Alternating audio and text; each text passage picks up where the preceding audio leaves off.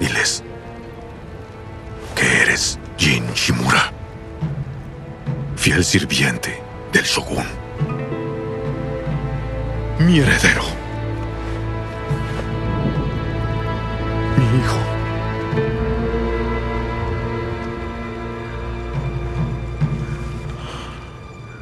No soy tu hijo.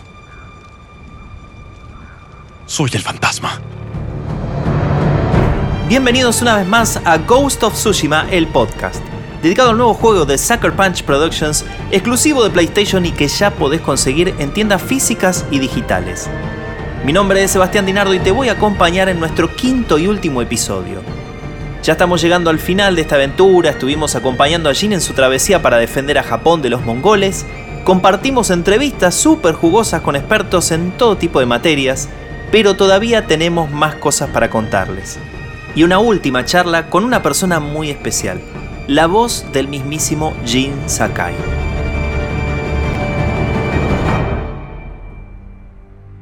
En el episodio anterior, Ryuso se une a Kotunkan, nos traiciona, tuvimos un duelo y el tipo se escapó. Rescatamos a Shimura, tomamos el castillo de Kaneda.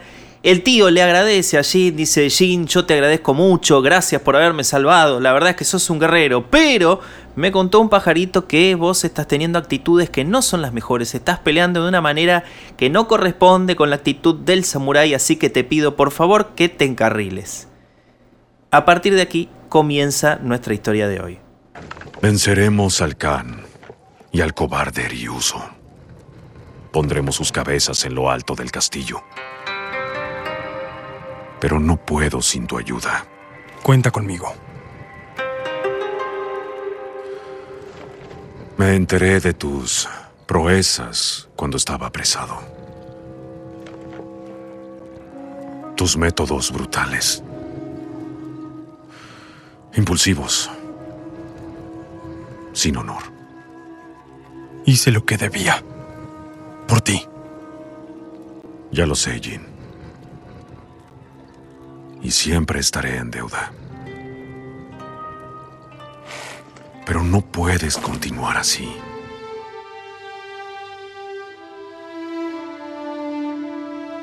Shimura le promete a Yuna ayuda para irse a la isla, pero obviamente a cambio, porque nada es gratuito, ella tiene que darle una mano a Jin para rescatar su castillo. Yuna no quiere saber nada, lo único que ella quiere es irse a la isla principal con Taka porque Taka anda muy pegado a Jin, lo admira muchísimo y no es un tipo tan habilidoso, así que ella teme por la vida de su hermano y no quiere arriesgarlo. Lo único que quiere es pirarse de la isla de Tsushima.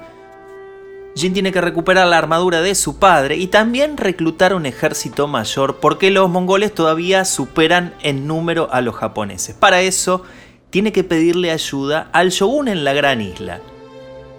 Conocemos a Goro, un traficante que le debía un favor a Shimura. Goro pasa la mitad del tiempo borracho, tirado en algún bar en un pueblo costero. Jin lo encuentra y le dice, vos tenés que devolverle el favor a Shimura. Goro se sorprende y dice, ¿cómo? ¿Shimura está vivo? Sí, flaco, está vivo y vos nos tenés que ayudar, porque tenemos que repeler a los mongoles y para eso hay que pedirle ayuda al shogun. Juntos van a la casa de Goro y mientras él le cuenta que tiene un barco escondido con el cual podría intentar pasar por el bloqueo de los mongoles, son sorprendidos por unos Ronin que vienen a cobrar una deuda que tenía Goro. Obviamente Jin sale al cruce, le salva el pellejo y Goro muy gustoso dice, ¿sabes qué? Si yo tenía ganas de ayudarte, ahora tengo el doble de ganas. Juntos recuperan esa embarcación pero se dan cuenta de que el bloqueo de los mongoles es enorme, no hay chance de que Goro pueda pasar por entre todas esas embarcaciones enemigas. Para darle una mano capturamos un asentamiento enemigo que tiene una artillería sobre una piedra, una artillería muy especial porque lo que hace es disparar flechas en llamas. Con ese artefacto de los mongoles llenamos de flechazos a todas las embarcaciones enemigas, generando así un salvoconducto para que Goro pueda colarse entre todos esos barcos rumbo a la isla principal con nuestro mensaje de auxilio al shogun. Después de esto Jin va a la casa de su niñez a buscar su armadura y se encuentra con Yuriko, que era la criada de la familia y que fue quien lo crió a él de chiquito. Juntos recorren un montón de lugares por los que Jin pasaba el tiempo de purrete y Yuriko le da finalmente la armadura de su padre. Una armadura muy canchera, diría que de las más facheras que tiene todo este juego, pero es una armadura de ataque. Así que muchachos, si ustedes no están muy cancheros todavía a esta altura, tengan mucho cuidado con el uso de esta armadura. Yuriko le cuenta también que estuvo preparando venenos contra plagas y Jin le dice, uy, interesante esto que me contás, ¿podríamos probarlo un poquito más? Y a partir de este momento, Jin tiene en su haber la posibilidad de usar una cerbatana que dispara dardos venenosos. Estos dardos son de dos categorías. Uno lo que hace es enloquecer a nuestro enemigo, lo hace pelearse con todo lo que tenga alrededor, bueno o malo, amigo o enemigo. Y el otro directamente lo mata entre vómitos de sangre. El veneno no es digno de un Sakai. Ningún Sakai peleó contra el imperio mongol. Necesito cada arma que haya. Tsushima es la máxima prioridad. Los mongoles lo han cambiado, joven amo. El mundo ha cambiado. Mi madre me enseñó sobre plantas curativas y otras dañinas, letales. Pero solo si se consumen. ¿Cómo envenenará a los invasores? Una cerbatana y dardos. Leí que los usó un guerrero de Genji que estudió con monjes del oeste. ¿Puedes ayudarme? Prométame que no cambiará en su interior. Lo prometo.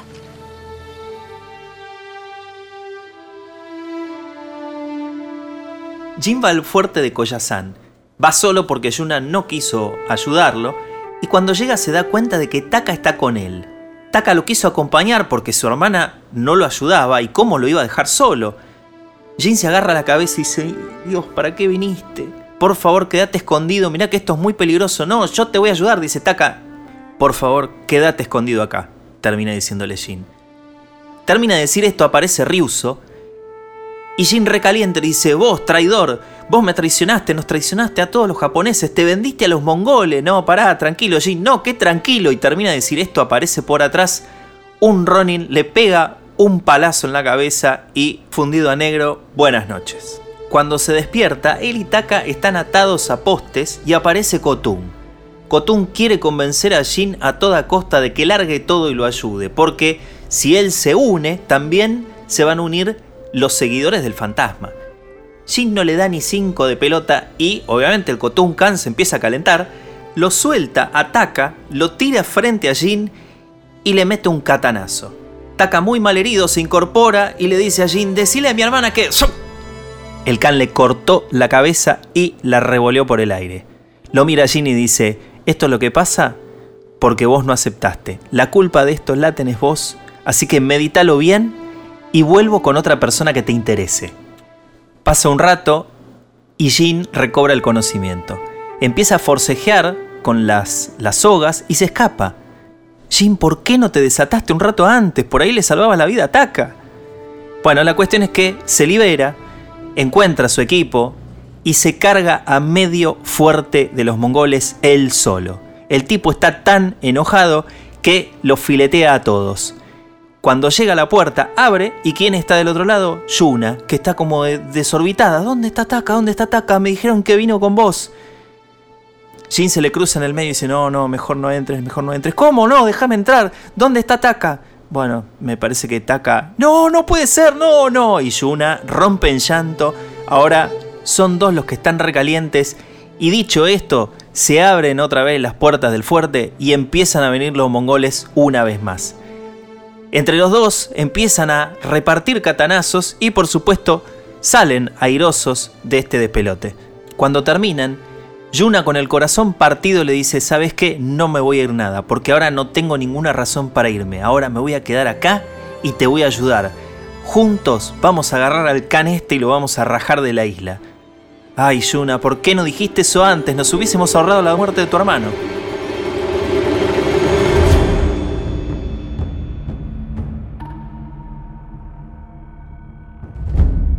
Ahora llega el momento de recuperar el castillo de Shimura. El tío le dice a Jin que quiere adoptarlo como un hijo. Jin le tira a un tío, yo no te voy a decepcionar, que ni él mismo se lo cree, porque él tiene muy claro que a veces hay que salirse del reglamento para tener buenos resultados. Jin, el shogun apoya mi decisión de adoptarte. Cuando salvemos la isla, tú serás heredero del clan Shimura. No como fantasma, como samurái.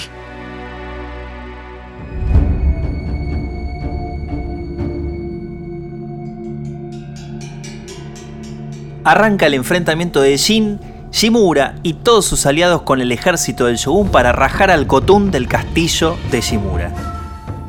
Jin en un momento se adelanta, empieza a eliminar mongoles y es más fuerte que él, no puede evitarlo, empieza a tirar con la cerbatana, los envenena y termina agarrando a uno de la cabeza y cortándosela por la espalda. En ese momento lo pesca Shimura, enojadísimo, y le dice, No, Jin, así no. Jin baja un cambio, pero sigue el combate. Terminan empujando a los mongoles hacia otra parte del castillo que está separada por un puente altísimo de madera. Medio regimiento japonés está en ese puente cuando los mongoles mandan una carreta llena de explosivos y la detonan con flechas en llamas. Obviamente el puente vuela por los aires y se pierden un montón de vidas. Shimura dice, bueno, banquemos un poco, arreglemos el puente y mañana temprano volvemos a atacar.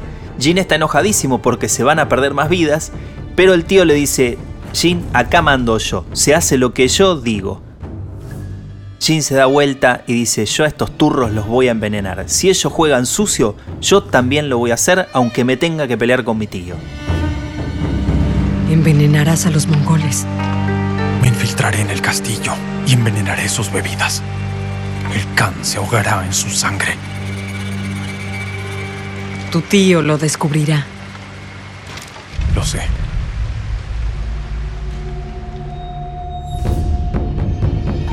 Antes del combate, Yuna le dice a Jin que su hermano Taka había hecho algo para él y le da una armadura hecha especialmente, una armadura que hizo antes de morirse, y le da la armadura del fantasma.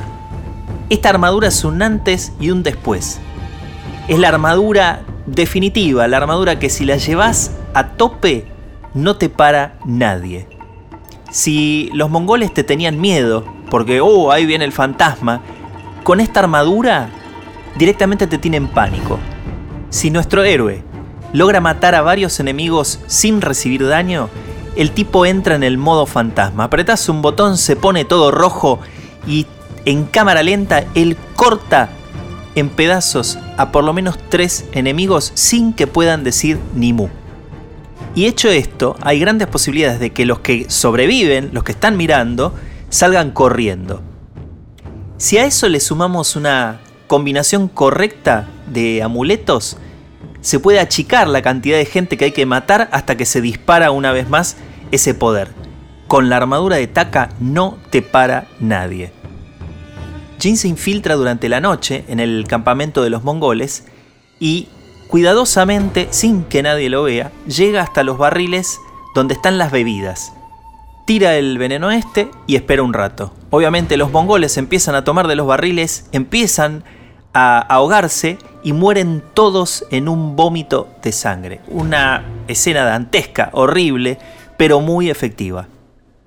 En el medio de esto, Jin se encuentra con Ryuso y otra vez se vuelven a enfrentar.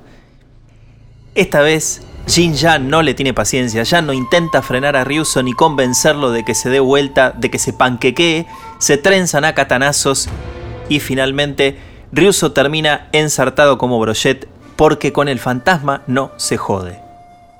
Jin abre la puerta para salir del fuerte y se encuentra cara a cara con su tío. Le dice, va, ahí tenés, arregla esto y el Kotun, ¿sabes qué? Se fue al norte. Shimura no lo puede creer. Otra vez a Jin se le salió la cadena y para él la responsable directa de todo siempre es Yuna. Y si no se encarrila, por supuesto, el shogun va a pedir su cabeza. El castillo es tuyo. El Khan, marcha al norte. Podemos interceptarlo. ¡Me desafiaste! Hice lo que debía hacer. Por ellos. ¿Así es como quieres que te recuerden? ¡Nos defendió! Sembrando miedo y caos. Estamos en guerra. Y tú obras como el enemigo.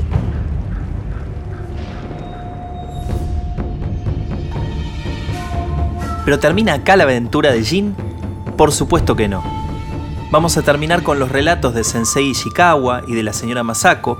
Jin va a ser capturado por su tío porque renuncia a ser el heredero en pos de convertirse en el fantasma, porque es lo que en este momento su pueblo necesita.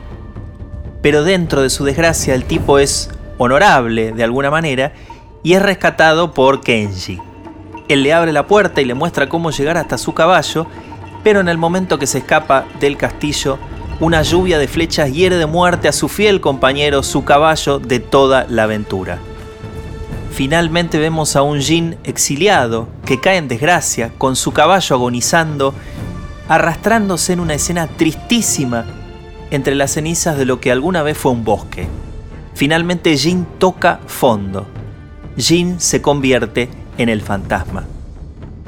Ahora sobre él pesa una orden de captura y si el shogun lo agarra, es hombre muerto.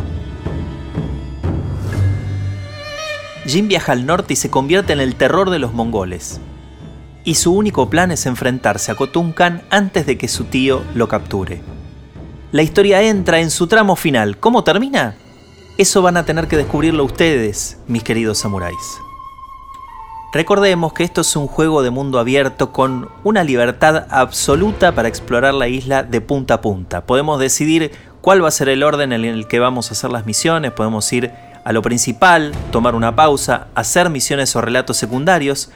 Así que una vez que acaben con la historia, no se aflijan porque la isla queda abierta y podemos seguir recorriéndola para hacer cualquier cosa que hayamos dejado para después. El viento guía va a ser nuestra principal ayuda de exploración. El viento va a decir hacia dónde está nuestro objetivo principal y también podemos tunearlo un poquitito para que nos dirija a otro tipo de locaciones, otras locaciones de interés. ¿Cuáles son estas locaciones? Bueno, hay lugares donde se puede reflexionar, hay termas donde sanarse y donde hacer crecer la determinación, y también hay templos donde vamos a encontrar distintas herramientas o distintos looks para nuestro equipo. Si se cruzan con algún refugio de zorro en el camino, no duden en seguirlo y en rezar en su altar, porque haciendo esto también vamos sumando un espacio adicional para poner amuletos en nuestras armas. Esto es clave porque hace que nuestra katana sea un poco más poderosa y si combinamos correctamente las cosas, nuestra katana puede ser mortal. Liberar zonas de control o campamentos de los mongoles hace que la isla tenga menos control de los enemigos. Pero lo mejor de todo es que Jin va sumando puntos y su leyenda va creciendo. Él arranca de ser una molestia para los mongoles y termina convirtiéndose al final en el fantasma, en el terror de los mongoles. La pregunta del millón es, si veo una misión secundaria, ¿me tengo que frenar y hacerla? podés no hacerlo. Pero es mejor, porque a la larga hace que cuando llegues al final Jin sea mucho más poderoso y las cosas te cuesten mucho menos. En el camino te vas a encontrar con recursos, eh, árboles de madera, eh, telas, flores, acero, un montón de cosas. Jin no va a craftear absolutamente nada, pero esas cosas le sirven cuando llega a algún campamento para con algún personaje especial poder tunear la espada, poder tunear el arco, poder tunear la armadura. Todos esos recursos cuando ustedes los vean los tienen que juntar porque eso va a hacer que después los upgrades se puedan hacer. La armadura de Jin, o las armaduras, porque en el camino vamos descubriendo unas cuantas, se pueden ir customizando y también se pueden ir mejorando. Cada una de estas armaduras tiene propiedades especiales, depende de cada uno y del estilo de juego encontrar cuál es la más adecuada. Personalmente yo prefiero toda la vida la del fantasma, hay que esperar un poquito para obtenerla, pero cuando la tenés, sos prácticamente un dios. Lo bueno de todo esto es que las armaduras se pueden cambiar en cualquier momento, entonces si estamos en una situación un poco más incómoda y la armadura que tenemos puesta no es la adecuada, entramos en el menú, la cambiamos, seguimos peleando y si queremos volver a la anterior lo podemos hacer en cualquier momento.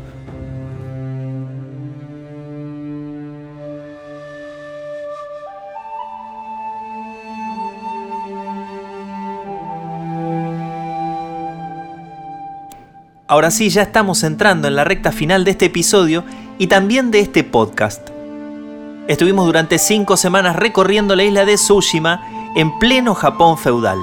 Seguimos de cerca las aventuras de Jin y su enfrentamiento con los mongoles, pero qué mejor manera de darle un cierre a la epopeya de Jin Sakai que hablando con el mismísimo Jin. Hoy tenemos el honor de contar con la presencia de Alejandro Graue, locutor y actor de doblaje argentino, responsable de personificar incontables personajes y voces para series, películas, documentales, animes y también videojuegos. Porque es nada más y nada menos que el encargado de darle la vida a Jin Sakai en el doblaje español latinoamericano. Bueno, la verdad es que no me acuerdo para qué videojuego trabajé porque era un videojuego de guerra, me acuerdo porque estuve literalmente siete horas en un estudio, fue hace muchos años, yo te diría que fue hace más de seis o siete, cuando empezaban recién tímidamente a grabarse videojuegos acá en Argentina.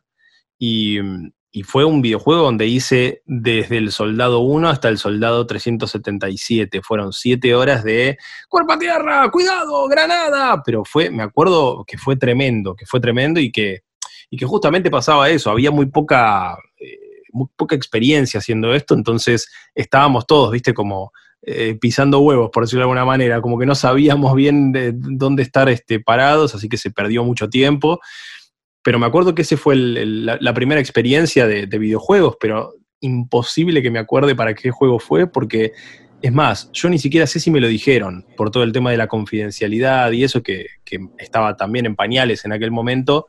Eh, lo más probable es que ni siquiera me lo hayan dicho para no arriesgarse a que yo, no sé, filtrara algún tipo de información.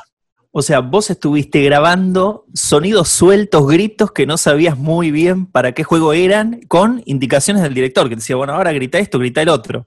Sí, nosotros siempre, cuando se graban videojuegos, eh, a la hora de doblar las voces, uno tiene la referencia de sonido. Entonces vos tenés el, auricular y, de repente escuchás el original, que en este caso era en inglés. Entonces escuchás que el tipo hace ¡Oh! y vos tenés que hacer ¡Oh! Por ahí el tipo dice ¡Help! Entonces vos, ¡Ayuda! Y así, es como una prueba, escuchás la frase, tirás dos versiones, si pasan, pasan, y si no el director te dice, para, regálame una más donde te fijes que pase esto, lo otro. Ahí depende mucho del videojuego, de, cuán preocupado esté el, estudio por el resultado final. Eh, dependiendo de eso, también eh, se graba más rápido o hay más tomas de cada frase nosotros sabemos que además de, hacer doblajes para, videojuegos, también hiciste cosas para series y para películas. ¿Qué diferencia hay entre hacer la voz para un videojuego y para cualquier otra cosa? ¿Es el mismo proceso o es otro proceso? No, no, es un proceso. Es, a ver, te diría que es bastante distinto, aunque la finalidad y, y lo que uno hace es lo mismo, ¿no? Es actuar con la voz. Pero obviamente que en doblaje tradicional de series o películas, eh, uno tiene una referencia audiovisual. Vos ves al actor en pantalla o al personaje moviendo la boquita, tenés esa referencia también para, tratar de, meterle la voz en, la boca y empatar las labiales. Y si el tipo se cerró la boca, vos no hables más. Acá en videojuego, como te decía recién, tenemos únicamente referencia auditiva y lo que tenemos en pantalla es la forma de onda. Entonces vos ahí más o menos tratás de calcular de, bueno, meterte cuando empezó el, audio y terminar y después el operador técnico lo acomoda y si tiene que quedar exacto, porque si no después pasan estas cosas que, que, bueno, que muchas veces suceden, ¿no? Donde, donde estás viendo el, juego y el personaje vos ves que mueve la boca y el sonido va por otro lado. Y bueno, muchas veces también pasa que, el juego no está terminado, la animación no es la final o, lo que fuera, y, bueno, después hay esos mínimos desfasajes.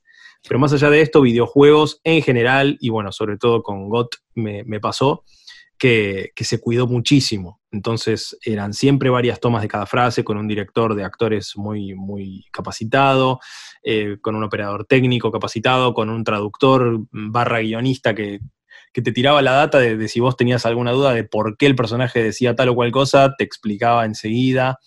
Eh, así que videojuegos en general se cuida mucho más que un doblaje tradicional y por ende también se paga mucho mejor que un doblaje tradicional, lo cual tiene sentido porque además se le dedica más tiempo. Claro, y por ejemplo, la, toma que hayas recordado, que, el, que, hayas repetido más veces, ¿no? ¿Cuántas veces fueron? Uf, qué sé yo, porque además muchas veces, como en el juego, viste, según la decisión que vos tomes, la escena cambia mínimamente para un lado o para el otro. Muchas veces, aunque hubiera pequeños cambios, había que grabar toda la escena, por una cuestión de orden, viste, de, nada, de grabar los audios. Eh, entonces, qué sé yo, con cada, cada uno de los nombres posibles de los caballos, grabábamos las mismas frases, pero se, ven Nobu, ven Kaze, ven Yami, no sé, con, con- todos los nombres, eh, la misma frase una y otra vez.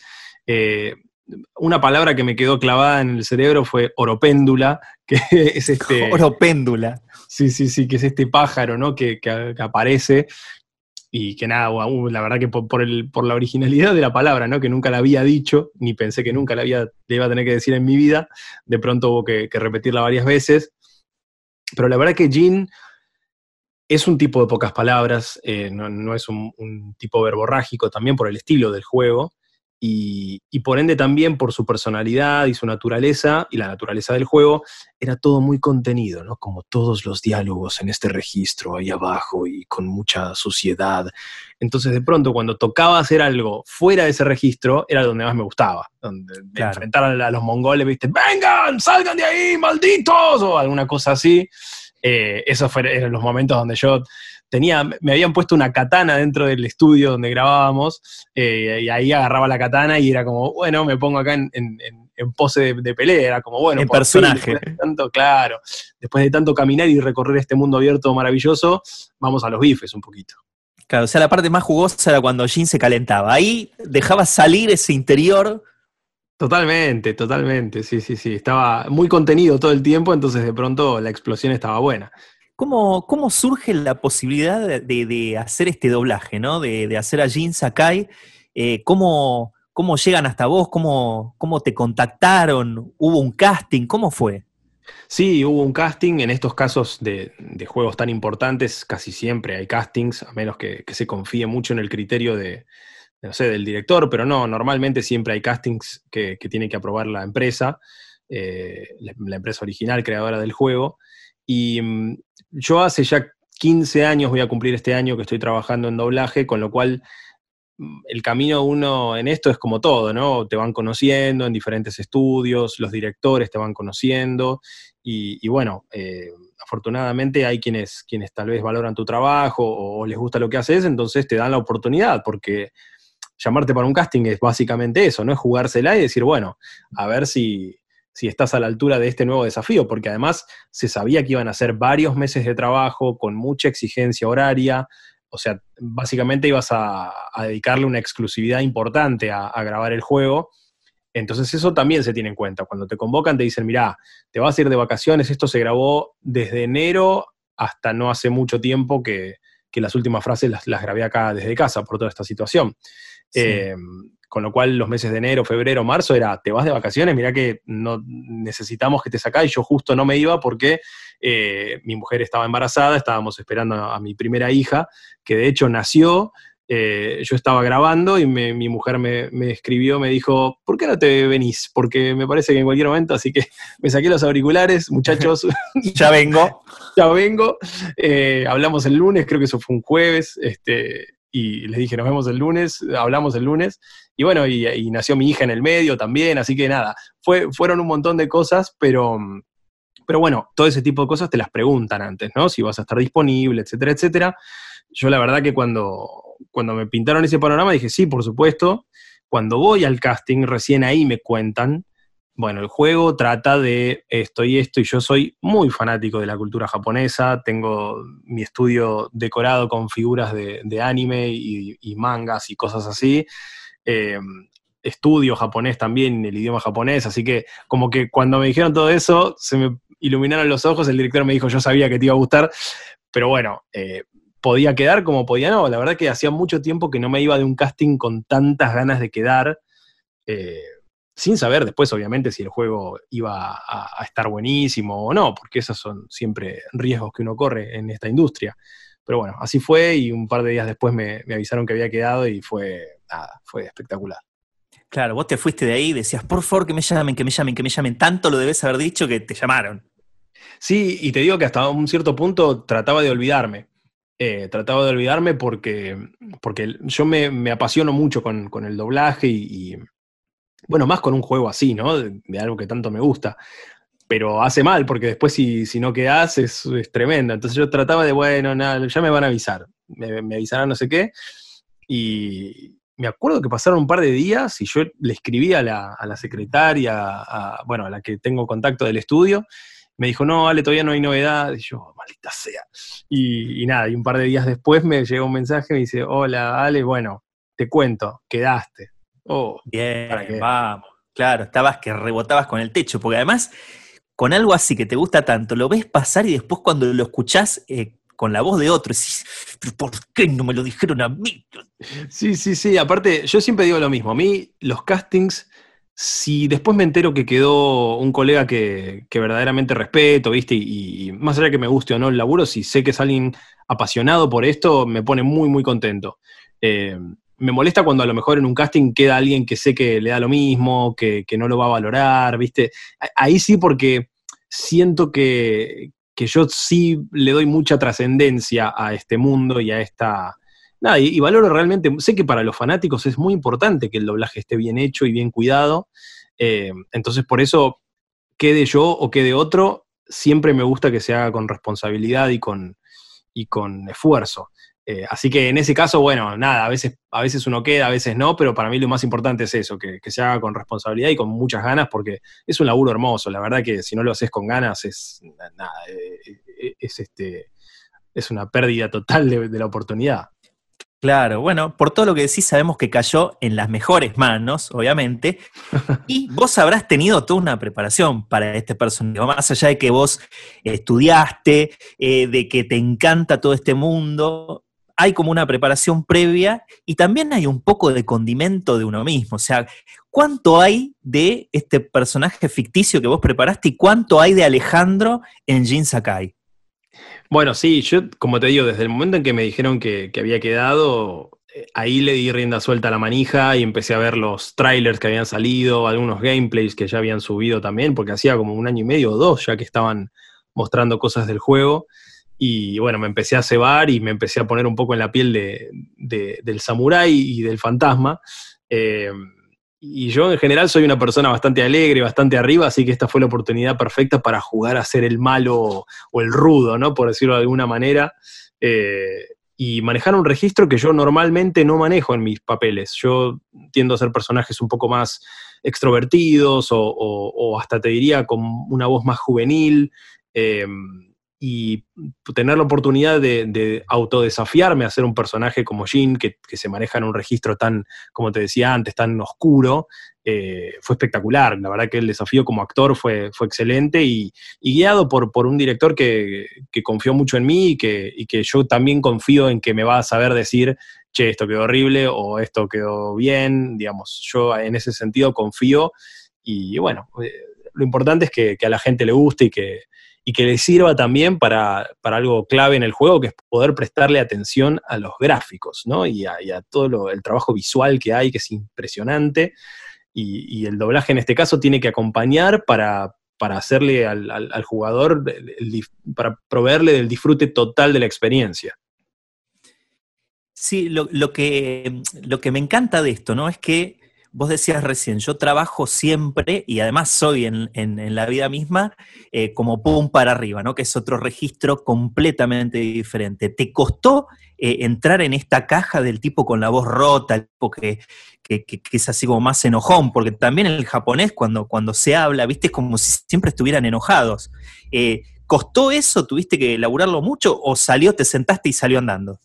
No, no, costó sobre todo porque durante las primeras sesiones también uno va conociendo el personaje, vas conociendo la voz del actor original, que, que en este caso eh, se llama Daisuke Tsuji, que, creo que es descendiente de japoneses, pero él es norteamericano.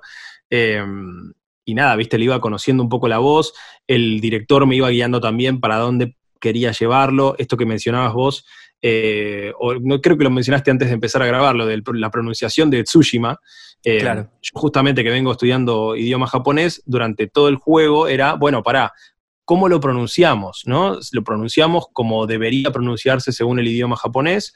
o como se habla o se pronuncian las palabras japonesas en Occidente. Y bueno, y hubo una, el estudio ya lo tenía recontra estudiado y, charlado esto, para acercar una pronunciación más parecida a lo que estamos acostumbrados en Occidente. Entonces, por eso es Tsushima.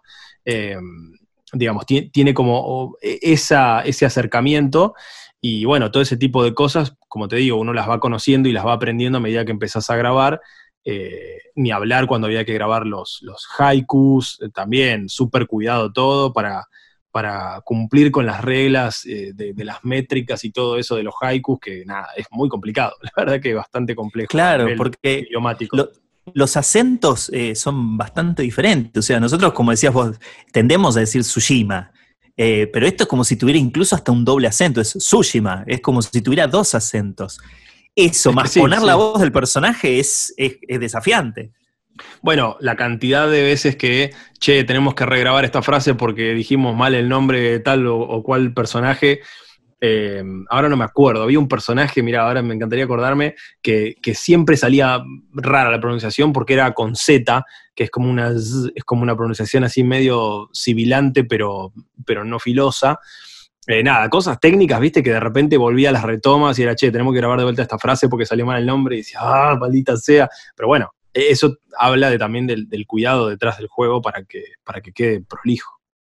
Claro, ahora que hablas de esto, ¿no? Que es, esto es lo que más ganas tenía de preguntarte. Es, ¿Cómo es el proceso de, de elaborar en un, en un, juego de este tamaño? ¿Cómo es el proceso de grabación? A vos te dan un guion, estás en un lugar, te muestran imágenes, no te muestran. ¿Cómo es ese proceso de grabación? Y primero y principal, se cuida mucho el tema de la confidencialidad. Uno de entrada eh, firmás contrato y, das tu palabra además también de que no vas a, sacarte ni una foto, ni subir un video, ni un audio, ni contar que estás en un proyecto nuevo de PlayStation. Nada, nada, nada, nada. No puedes decir absolutamente nada. Em, después lo que, lo que es grabar en sí, bueno, estás adentro de la cabina con una pantalla. A veces el, director venía dentro de la cabina para, muchas veces para la indicación al, actor, es mejor tener al director al lado, ¿no? Para, para transmitir, viste, con el cuerpo y qué sé yo. Uno, yo grababa de pie que normalmente a mí me cansa mucho estar de pie mucho tiempo grabando, y sin embargo acá eh, pasaban tal vez 3, 4 horas y yo seguía de pie y no, ni lo sentía porque estaba muy metido en el juego y porque de verdad, viste, quería, quería sentirlo en todo el cuerpo a la hora de actuarlo.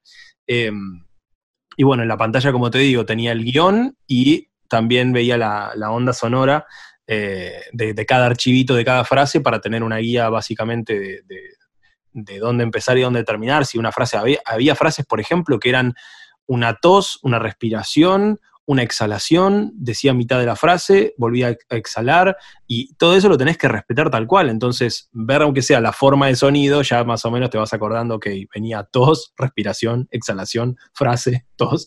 Eh, nada, y todo eso es súper clave. Y bueno, y del otro lado, a través de un vidrio, eh, como te digo, el equipo, el, resto del equipo, ¿no? El, director si está del otro lado, el operador técnico, el guionista o traductor. Y, y bueno, y ahí sesiones de 3, 4 horas, con algún recreo en el medio para tomar un cafecito, descansar un poco, eh, y grabar, grabar y grabar, porque como todo, ¿no? Pero el doblaje es como el último parchecito que se le pone al, producto. Y, entonces también los tiempos demandan. Después, bueno, al final se retrasó un poco la fecha por todo el tema de la pandemia y eso. Eh, yo me estaba muerto de preocupación porque una de las cosas que no sabíamos, y creo que de hecho para el release de prensa no llegó a estar el doblaje latino, porque no lo habíamos llegado a terminar a, ese tiempo por todo lo de la pandemia. Y, bueno, finalmente después se, aflojaron un poquito las restricciones para poder grabar desde casa y poder terminarlo y, que el juego estuviera desde el día que se publicó oficialmente eh, con el idioma latino completo. A mí me preocupaba mucho eso porque digo, si no la gente lo va a empezar a jugar en otro idioma y, y no, me van a escuchar. este, nada, la verdad que estaba muy ansioso y por suerte salió todo bien. Qué, qué, momento, ¿no? Porque con un trabajo de este tamaño, la ansiedad es como te, te come. ¿Cómo sentiste el momento del lanzamiento? ¿Estabas que caminabas por las paredes? Sí, yo además eh, tenía muchas ganas desde el día que salió el primer tráiler, eh, que encima me causaba gracia porque a mí en, redes obviamente me sigue gente que, que le gusta el doblaje y que está metida en esto, entonces yo de repente veía en redes que muchos de ellos comentaban de, quién, de dónde es y reconocían siempre a, uno de mis colegas, a Javi Gómez, este, y, y decían, está Javi Gómez, sí que es de Argentina, bueno, y, pero ¿quién hace al protagonista? Y, y tiraban todos los nombres menos el mío, porque como yo estaba haciendo además algo muy, muy diferente a lo que yo solía hacer, no me reconocían. Entonces yo, viste, me moría de ganas de publicar el tráiler y decir, ya salió el tráiler, qué sé yo, pero siempre en comunicación con el estudio, me- esto que te digo, me decían, no pongas nada, no hay que decir nada, así que yo estaba así mordiéndome la mano.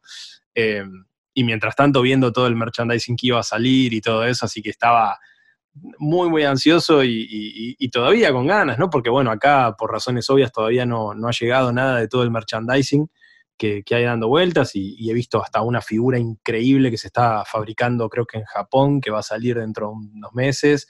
Nada, yo soy muy manija con, con todo este tipo de cosas y, y- sin duda alguna estaba esperando además el feedback, ¿no? Sobre todo para saber si a la gente le gustaba el juego, porque más allá de que si el doblaje está bueno o no, si el juego no, ya está, eh, medio que nadie te va a escuchar. Pero, pero bueno, eh, yo no tuve todavía la oportunidad de jugarlo, sí vi muchos gameplays, sí hablé con gente que lo jugó y, y bueno, creo que en general el público está muy, muy satisfecho y muy contento con el juego. Claro, bueno, eso era lo que te iba a preguntar justo. Eh, si lo habías podido probar, entonces ya sabemos que no. Eh, No. ¿Qué se siente escucharse, no? O sea, cuando, cuando ves ese, ese paso final, eh, todavía no lo jugaste, pero has visto cosas. ¿Qué se siente cuando vos ves el personaje con tu voz? Y la verdad que es muy loco porque a- eh, además eh, vos grabás todo, como te digo, suelto, de hecho grabás las escenas totalmente desordenadas porque calculo que te van mandando a medida que van terminando las escenas.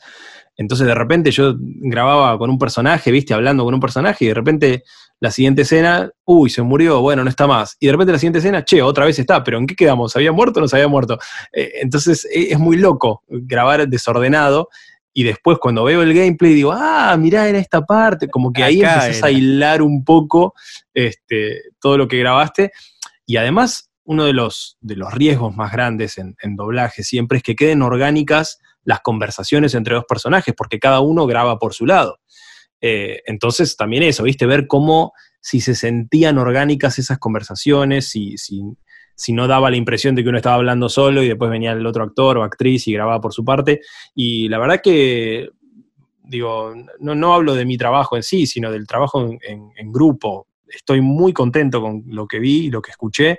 Eh, aparte, admiro muchísimo a, a los colegas que, que participaron de este juego. Justo el juego no tiene tantos personajes y, los pocos actores y actrices que participaron justo son de los que más admiro y más estimo además en el medio. Así que nada, poder ver los gameplays una panzada. Para mí, ahí comiendo un poco de sushi y tomando sake, eh, disfrutando del juego. Juré proteger esta isla con mi vida. Nunca traicioné mi código.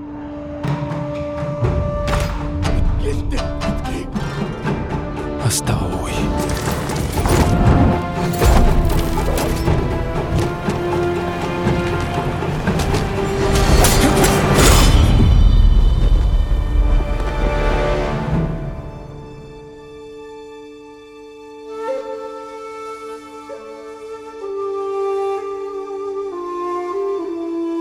Ghost of Tsushima. El podcast es una producción original de Posta, presentada por PlayStation. Consigue tu juego físico o digital y suscríbete para escucharnos todas las semanas en Spotify, Apple Podcasts y tu app de podcast favorita. Fue conducido por Sebastián Dinardo y desde ya, gracias por acompañarnos en el camino del samurái.